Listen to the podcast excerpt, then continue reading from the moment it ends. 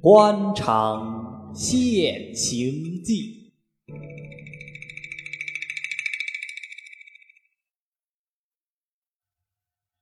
第四十二回，喜欢便宜暗中上当，附庸风雅忙里偷闲。话说曲乃安夫妇吵着要扣钱谷老夫子一百银子的束修。钱谷老夫子不肯，闹着要辞官。曲乃安急了，只得又托人出来挽留。里面太太还只顾吵着扣束修，又说什么一季扣不来，分作四季扣就是了。要少我一个钱，可是不能。曲乃安无奈，只得答应着。账房簿子既一到手，顶要紧的应酬。目下福太尊添了孙少爷，应送多少贺敬？翻开簿子一看，并无专条。瞿太太广有才情，于是拿了别条来比拟。上头有一条是：“本道天少爷，本属送贺敬一百元。”瞿太太道：“就拿这个比比吧。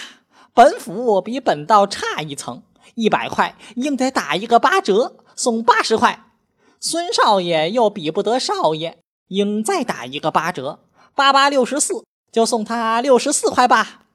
于是叫舒启师爷把贺饼写好，专人送到府里交纳。不料本府是个奇人，他自己官名叫喜元，他祖老太爷养他老太爷的那一年刚正六十四岁，因此就替他老太爷起了个官名，叫做六十四。其人有个通病，顶忌的是犯他的讳，不独团治台一人为然。这喜太守亦正作此病。他老太爷名叫六十四，这几个字儿是万万不准人家触犯的。喜太守自接府传，同银见一位书启师爷，姓的是大耳朵的陆字。喜太守见了，心上不愿意，便说。大写小写都是一样，以后称呼起来不好出口，可否请师爷换一个？师爷道：“别的好改，怎么叫我改起姓来？小的管地不好处，于是弃管而去。喜太尊也无可如何，只得听其自去。喜太尊虽然不大认得字，有些公事上的日子，总得自己标写。”每逢写到六十四三个字，一定要缺一笔。头一次标十字也缺一笔，旁边稿案便说：“回老爷的话，十字缺一笔，不又成了一个一字吗？”他一想不错，连忙把笔放下，踌躇了半天没得法想，还是稿案有主意，叫他横过一横之后，一竖只写一半，不要头透。他闻言大喜，从此以后便照办。每逢写到十字一竖，只写一半，还夸奖这稿案，说他有才情。又说：“我们现在升官发财是哪里来的？不是老太爷养咱们，咱们哪里有这个官做呢？如今连他老人家的会都忘了，还成个人吗？至于我，如今也是一府之主了，这一府的人。”总亦不能犯我的，于是和衙门上下摸着老爷这个脾气，一齐留心，不敢触犯。偏偏这回孙少爷做满月，兴国州孝敬的贺礼，签条上竟写了个喜敬六十四元。先是本府门正大爷接到手里一看，还没有嫌钱少，先看了签条上写的字儿，不觉眉头一皱，心上转念道。真正凑巧，统共六个字儿，倒把他老人家父子两代的会一起都闹上了。我们如果不说明，照这样子拿上去，我们就得先碰钉子，又要怪我们不交给他了。转了一回念头，又看到那封门包也写的明明白白是六元四角。门正大爷到此方才觉得新国州送的贺礼不够数，于是问来人道。你们柜上的缺，在湖北省里也算得上中字号了，怎么也不查查账，只送这一点点？这个是有老例的。曲乃安派去的管家说道：“力道查过是没有的，壁上怕上头大人挑眼，所以特特为为查了几条别的例，才斟酌了这么一个数目。相反，你替咱费心拿了上去。”门正大爷一面摇头，一面又说道：“你们贵上大老爷这回数缺是出任还是做过几任了？”派去的管家回称是出任。门正大爷道：“这也怪不得你们老爷不晓得这个规矩了。”派去的管家问：“什么规矩？”门正大爷道：“你不瞧见这签条上的字吗？又是喜元，又是六十四，把他父子两代的会都干上去。”你们老爷既然做他的下属，怎么连他的会都不打听打听？你可晓得他们在齐的人犯了他的会，比当面骂他混账王八蛋还要厉害？你们老爷怎么不打听明白了就出来做官？一顿话说的，派去的管家呆了，只得拜求费心说：“求你想个法子，替壁上遮瞒遮瞒。壁上总是感激，总要补报的。”门正大爷见他孝敬的钱不在分寸上，晓得这位老爷手笔一定不大的，便安心出出他的丑，等他以后怕了，好来打点。主意打定，一声不响，先把六元四角揣起，然后拿了六十四块，便直径奔上房里来，告诉主人。恰巧喜太尊正在上房同姨太太打麻雀牌嘞。打的是两块钱一底的小麻雀，喜太尊先前输了钱不肯拿出来，其实正胡了一副九十六副。姨太太想同他扣账，他不肯，起身上前要抢姨太太的筹码，正闹着，乞巧门正大爷拿着洋钱进来，姨太太道：“不要抢了，送的洋钱来了。”喜太尊一听有洋钱送来，果然放手，忙问。洋钱在哪里？门正大爷不慌不忙，登时把一个手本、一封喜镜摆在喜太尊面前。喜太尊一看手本，知道是新任兴国州知州曲某人，忽然想起一桩事来，回头问门正大爷道：“曲某人到任也有好多天了，怎么到任归还没送来？兴国州是好缺。”他都如此疲顽起来，叫我这本府指望谁呢？门正大爷道：“这是送的孙少爷满月的贺礼，他有人在这里，到任归却没有提起。”于是喜太尊方才歪过头去瞧那一封洋钱，一瞧是“喜经六十四元”六个小字，面色登时改变，从椅子上直站起来，嘴里不住声的连声说：“啊啊！”啊了两声，仍旧回过头去问门正大爷道：“怎么他到任，你们也没有写封信去拿这个教导教导他？”门正大爷道：“这个向来是应该他们来请示的。他们既然做到属员，这些上头就该当心。等到他们来问奴才，奴才自然交代他。他不来问，奴才怎么好写信给他呢？”喜太尊道。写两封信也不要紧，你既然没有写信通知他们，等他来了，你就该告诉他来人，叫他拿回去重新写过再送来。如今拿了这个来给我瞧，可是有心给我下不去不是？门正大爷道：“老爷且请息怒，请老爷先瞧瞧他送的数目可对不对。”喜太尊至此方看出，他只送有六十四块。此时也不管签条上有他老太爷的名讳，便噔的一声，接着哗啷两响，把封洋钱摔在地下，早把包洋钱的纸摔破，洋钱滚了满地了。喜太尊一头跺脚，一头骂道：“岂有此理！岂有此理！他这明明是瞧不起我本府。我做本府也不是今天才做起，到他手里要破我的例，可是不能。”怎么，他这个知州腰把子可是比别人硬蹦些？就把我本府不放在眼里，到任归不送，贺礼你只送这一点点，哼哼，他不要眼睛里没有人。有些事情他能逃过我本府手吗？把这洋钱还给他，不收。西太尊说完这句，麻雀牌也不打了，一个人背着手自到房里生气去了。这里门正大爷方从地板上把洋钱一块一块的拾起，连着手本捧了出来。那曲乃安派去的管家正坐在外面候信儿嘞。门正大爷走进门房，也把洋钱和手本往桌上一摔，道：“伙计，碰下来了，上头说谢谢，你带回去吧。”曲乃安派去的管家还要说别的，门正大爷因见又有人来说话，便去同别人去过继，也不来理他了。曲乃安管家无奈，只得把洋钱、手本揣了出来。回到下处，晓得事不妙，不敢进回本州，连夜打了一个禀帖给主人，说明原委，听事办理。等到禀帖寄到，曲乃安看过之后，不觉手里捏着一把汗，进来请教太太。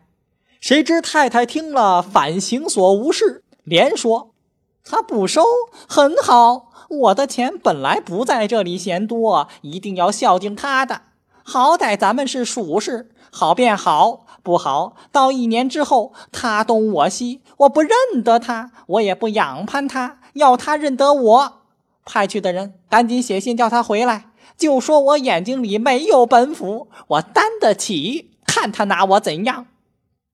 曲乃安听了太太的话，一想不错，于是写了封信，把管家叫了回来。后来，本府喜太尊又等了半个月，不见新国州天送进来，道任归也始终没送，心下奇怪，仔细一打听，才晓得他有这么一位仗腰的太太，面子上虽说不出，只好暗地想法子。闲话少叙，且说瞿乃安夫妇二人，因见本府尚奈何他不得，以后胆子更大。除了督府两司之外，其余连本道都不在他眼里。三节两寿，孝敬上司的钱，虽不敢认情减少，然而总是照着前任移交过来的步子送的。各位司道大人都念他同制台有点瓜葛，大家都不与他计较，不过恨在心里。究竟多送少送，屈乃安并不晓得。以为照着步子，我总交代得过了。只有府台是同制台抵体的，有些捷径、门包等项送的少了，便有手线传出话来说他一两句，或是退了回来。曲乃安弄得不懂，告诉人说：“我是照例送的，怎么他们还贪心不足？”无奈府台面上只好补些进去，有时候添过原数，有时候不及原数。总叫使他钱的人心上总不舒服，这也非止一次了。还有些过境内委员老爷，或是专门来查事件的，他也是照着步子开发，以致没一位委员不同他争论。正是光阴似箭，日月如梭，不知不觉，曲乃安自从到任至今也有半年了。治下的百姓因他听断糊涂。一个个痛心疾首，还是平常；甚至上司同饮，也没有一个喜欢他的。磕来碰去，只有替他说坏话的人，没有一个说他好的人。他自以为我与上司面上的孝敬，同饮当中的应酬，并没有少人一个，而且笔笔都是照着前任移交的步子送的。就是到任之初，同本府稍有局龉，后为首县前来打圆场，情面难却。一切到任归，孙少爷满月贺礼，都按照步子上孝敬本道的数目孝敬本府，也算得尽心的了。哪知本府亦恨之入骨，一处处弄得天怒人怨，在他自己始终亦莫名其所以然。不料此时。他太太所依靠的干外公湍志台奉旨进京避见，接着又有旨意叫他署理直隶总督，一时不得回任。这里志台就奉旨派了府台生署，府台一缺就派了藩台生署。聂台言道：“以次递升。”另外委了一位候补道署理言道：“省中大局已定，所属印委各员送旧迎新，自有一番忙碌，不消细数。”且说这位署理制台的，姓贾，名世文，底子是个拔贡，做过一任教官，后来过班知县，连升带保，不到二十年功夫，居然做到封疆大吏，在湖北巡抚任上也足足有了三个年头。这年十年纪六十六岁，生平保养得很好，所以到如今还是精神充足，自称生平有两桩绝技。一桩是画梅花，一桩是写字。他的书法自称是王右军一路，常常对人说：“我有一本王羲之写的《前赤壁赋》，笔笔真楷，笔波清爽，一笔不坏。听说还是汉朝一个有名的石匠刻的。兄弟自从得了这部帖，每天总得临写一遍。”一年三百六十日，从没有一天不写的。大家听了他的话，幸亏官场上有学问的人也少。究竟王右军是哪一朝代的人？一百个当中，论不定只有三个、两个晓得。晓得的也不过付之一笑，不晓得的还当是真的嘞。他说：“近来有名的大员，如同彭玉麟、任道荣等，都喜欢画梅花。他因此也学着画梅花。他画梅花另有一个诀窍，说是只要圈画的圆，梗画的粗，便是能手。每逢画的时候，或是大唐幅，或是平幅，自己来不及，便叫管家帮着画圈管家画不圆。”他便捡了几个沙壳子小钱铺在纸上，叫管家依着钱画，没有不圆的了。等到管家画完之后，然后再经他的手勾须加点。有些下属想要屈奉他，每于上来禀见的时候，谈完了公事，有的便在袖筒管里或是靴叶子里掏出一张纸或者一把扇子，双手捧着，说一声：“卑职求大人莫保。”或是求大人法会，那是他再要高兴没有，必定还要说一句：“你倒喜欢我的书画吗？”那人答应一声是，他更乐得了不得。送客回来，不到天黑便已写好画好，叫差官送给那人了。后来大家摸着他的脾气，就有一位候补知县，姓魏，名赞，好占先。因为在省里穷的实在没有路子走了，曾于半个月前头求过贾志台赏过一幅小唐画。贾志台的脾气是每逢人家求他书画，一定要详详细细把这人履历细问一遍，没差的就可得差，无缺的就可得缺。候补班子当中，有些人因走这条路子得法的很不少。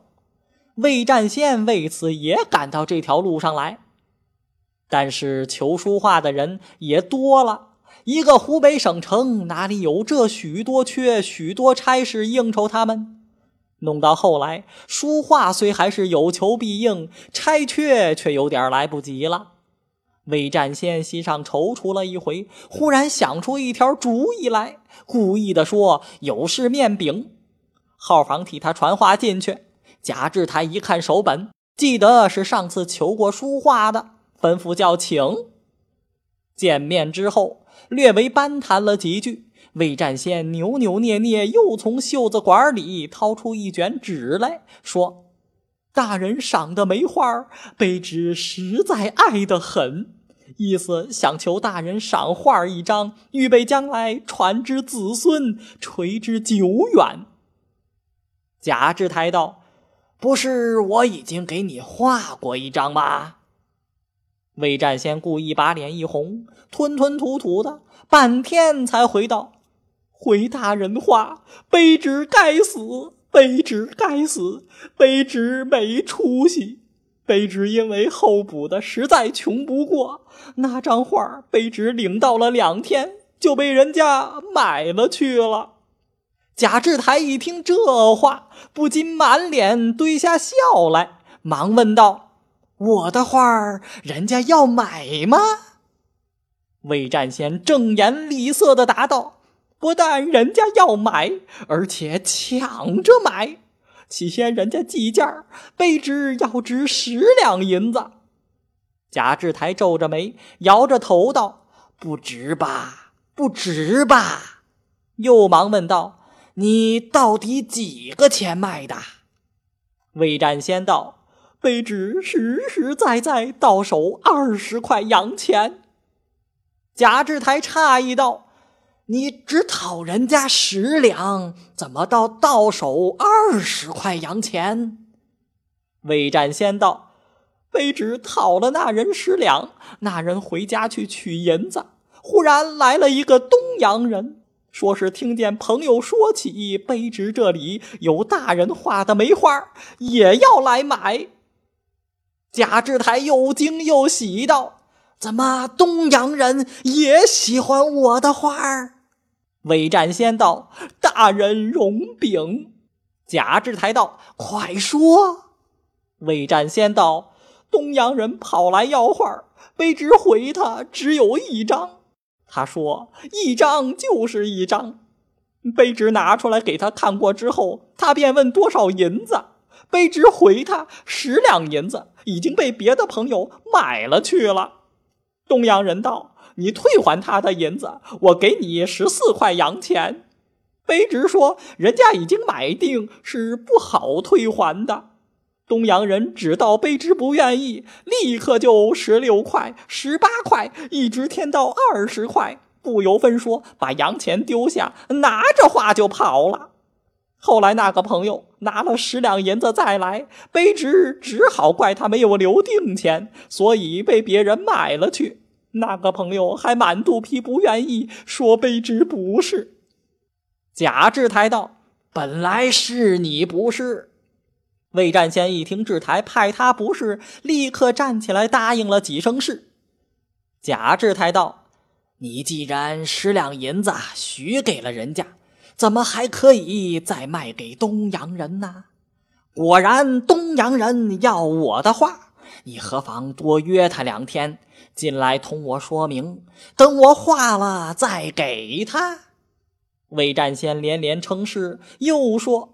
卑职也是因为候补的实在苦极了，所以才斗胆拿这个卖给人的。贾志台道：“既然有人要，我就替你多画两张，也使得。”说罢，便吩咐魏占先跟着自己同到签押房里来。贾志台进屋之后，便自己除去靴帽，脱去大衣，催管家磨墨。立刻把纸摊开，蘸饱了笔就画，又吩咐魏占先也脱去衣帽，坐在一旁观看。正在画的高兴的时候，巡捕上来回，翻司有公事禀见。贾志台道：“停一刻。”接着又是学台来拜。贾志台道：“刚刚有事儿，偏偏他们缠不清，替我挡驾。”巡捕出去回头了，接着又是聂司禀见，说是下口厅马同之捉住几个维新党，请示怎么办法。下口厅马同之也跟着来预备传见，还有些客官来禀见的。官厅子上坐的有如许若干人，只等他老人家请见。他老人家专替魏占先画梅花，只是不出来。外面学台虽然挡住未曾进来，翻聂两司以及各项禀见的人却都等得不耐烦。当下翻台先探问：到底都县在里面会的什么课？这半天不出来，探来探去，好容易探到，说是大人正在签押房里替候补知县魏某人画画呢。翻台一向是有毛躁脾气的。一听这话，不觉怒气冲天，在官厅子上连连说道：“我们是有公事来的，把我们丢在一边，倒有闲情别致，在里头替人家画画，真正岂有此理！”我做的是皇上家的官没有这样闲工夫，好耐性去等他。既然不见，等我走。说着，赌气走出官厅，上轿去了。且说这时候，蜀藩台的亦是一个奇人，官名唤作嘎扎腾额，年纪只有三十岁。他父亲做过兵部尚书，去世的时候他年纪不过二十一岁。早年捐有郎中在身，倒不学习行走。父亲见备，虽蒙皇上天恩，仍以本部郎中欲缺即补，服满补缺。幸亏此时他岳丈执掌军机，歇了三年，奇巧碰到京察年份，本部堂官就拿他保荐上去，引荐下来，奉旨以道府用。不到半年，就放湖北武昌演法道。时年只有二十七岁，到底年纪轻的人一心想做好官，很替地方上办了些事，口碑倒也很好。次年还是湍治台任上保举贤员，把他的政绩罗列上陈，奉朱批先行传旨嘉奖。他里面有丈人照应，外面又有总督奏保，所以外放未及三年，便已升授本省聂司。这番湍志台调署直隶总督，本省府台署理督转，藩台署理府转，所以就请他署理藩传。他到任之后，靠着自己内有傲元，总有点心高气傲。有些事情，凡是藩司分所应为，在别人一定还要请示督府，他却不免有点独断独行，不把督府放在眼里。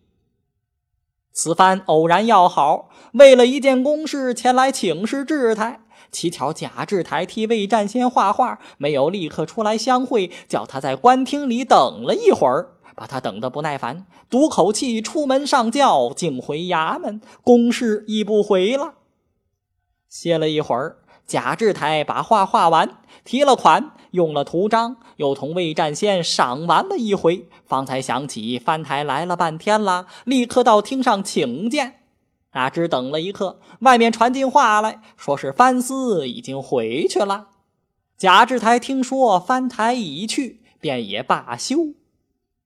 只因他平日为人很有点号令不长，起居无节，一时高兴起来，想到哪个人。无论是翻台是聂台，马上就传见。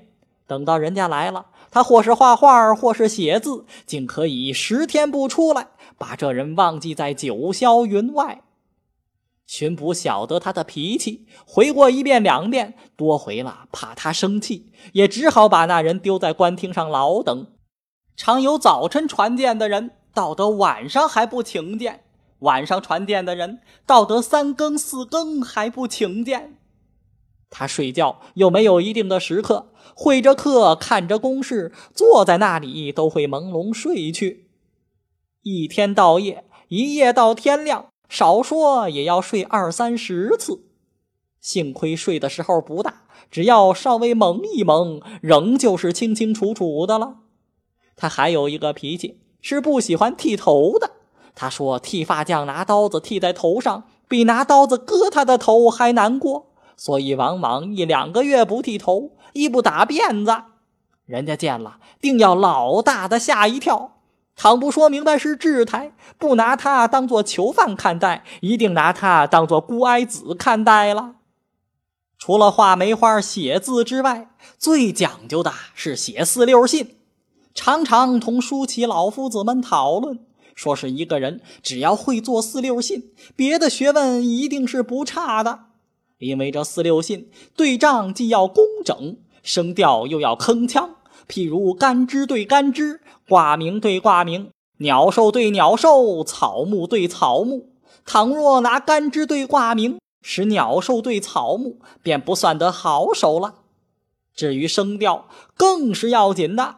一封信念到完，一直顺流水泻，从不作兴有一个隔顿。一般书起相公、文案老爷晓得制台讲究这个，便一个个在这上头用心思。至于文理浮泛些，或是用的典故不得当，他老人家却也不甚斤斤较量。闲话少叙，且说他有位堂母舅，叙起来却是他母亲的从堂兄弟。不过从前替他批过些文章，又算是受过业的老夫子。他外祖家是江西袁州人士，这位堂母舅一直是个老贡生，近来为着年纪大了，家里人口众多，储管不能养活，忽然动了做官之性。想来想去，只有这位老先生可以帮助几百银子。后来又听见老先生升属总督，越发把他喜欢的了不得，意思就想自己到湖北来走一趟，一来看看老先生，二来顺便弄点事情做做。倘若事情不成功，几百银子总得帮助我，必须回来弄个教官，卷足花样。倘能补得一缺，也好做下半世的吃着。主意打定，好容易凑足盘缠，待要动身，忽地又害起病来。老年人经不起病，不到两三天，便把他病得骨瘦如柴，四肢无力。依他的意思，还要挣扎动身前去。他老婆同儿子再三谏阻，不容他起身，他只得罢手。于是婉婉曲曲修了一封书，差自己的大儿子乘了船，一直来到湖北省城，寻个好客寓住下。他的大儿子便是贾志台的表弟了。这位老表有点秃顶，为他姓肖，乡下人都叫他为肖秃子。后来念顺了嘴儿。竟其称为小兔子。且说小兔子一直是在家乡住惯的，没有见过什么大世面。平常在家乡的时候，见了补听老爷，已经当做贵人看待。如今要叫他去见智台，又听人家说起智台的官儿比补听老爷还要大个十七八级，就是伺候智台的，以及在智台跟前当底下人的，论起官来。都要比补听老爷要大几成，一路早捏一把汗。如今到得这里，不见事情不成功，只得硬硬头皮，穿了一身新衣服，戴了一顶古式大帽子，捡出几样土衣，叫站房里伙计替他拎到制台衙门跟前，东探西探，好容易找到一个人。小兔子卑躬屈节，自己拿了与表弟萧慎的名片，向那人低低说道。我是大人的表弟，大人是我的表哥，我有事情要见他，相烦你替我通报一声。那人拿眼朝他看了两眼，因听说是大人的表弟，方才把嘴努了一努，叫他去找号房。小兔子走到号房门口，又探望了半天，才见一个人在床上睡觉，于是从床上把那人唤醒。那号房一接名片，晓得是大人亲戚，不敢怠慢，立刻通报，传出话来叫请，仍旧由号房替他把土衣拎着，把他领了进去叩见表哥。贾志台看了老母舅的信，自有一番寒暄，问长问短。小兔子除掉诺诺答应之外，更无别话说得。贾志台见他上不得台盘。知道没有谈头，便吩咐叫他在客栈暂住，等我写好回信儿，连银子就送过来。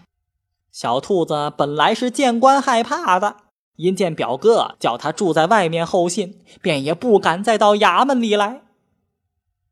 贾志台的公事本忙，记性又不好，一搁搁了一个月，竟把这事忘记。后来又接到老母舅一封信，方才想起。忙请舒淇老夫子替他打信稿子，写回信，说是送老母舅五百银子。又对舒淇老夫子说：“这是我的老母舅，这封信需要说几句家常话，用不着大客气的。”舒淇老夫子回到书房，按照家常信的样子写了一封，送给贾志台过目。贾志台取过来看了一遍。因为上头说的话如同白话一样，心中不甚惬意，吩咐文案上委员请一位来。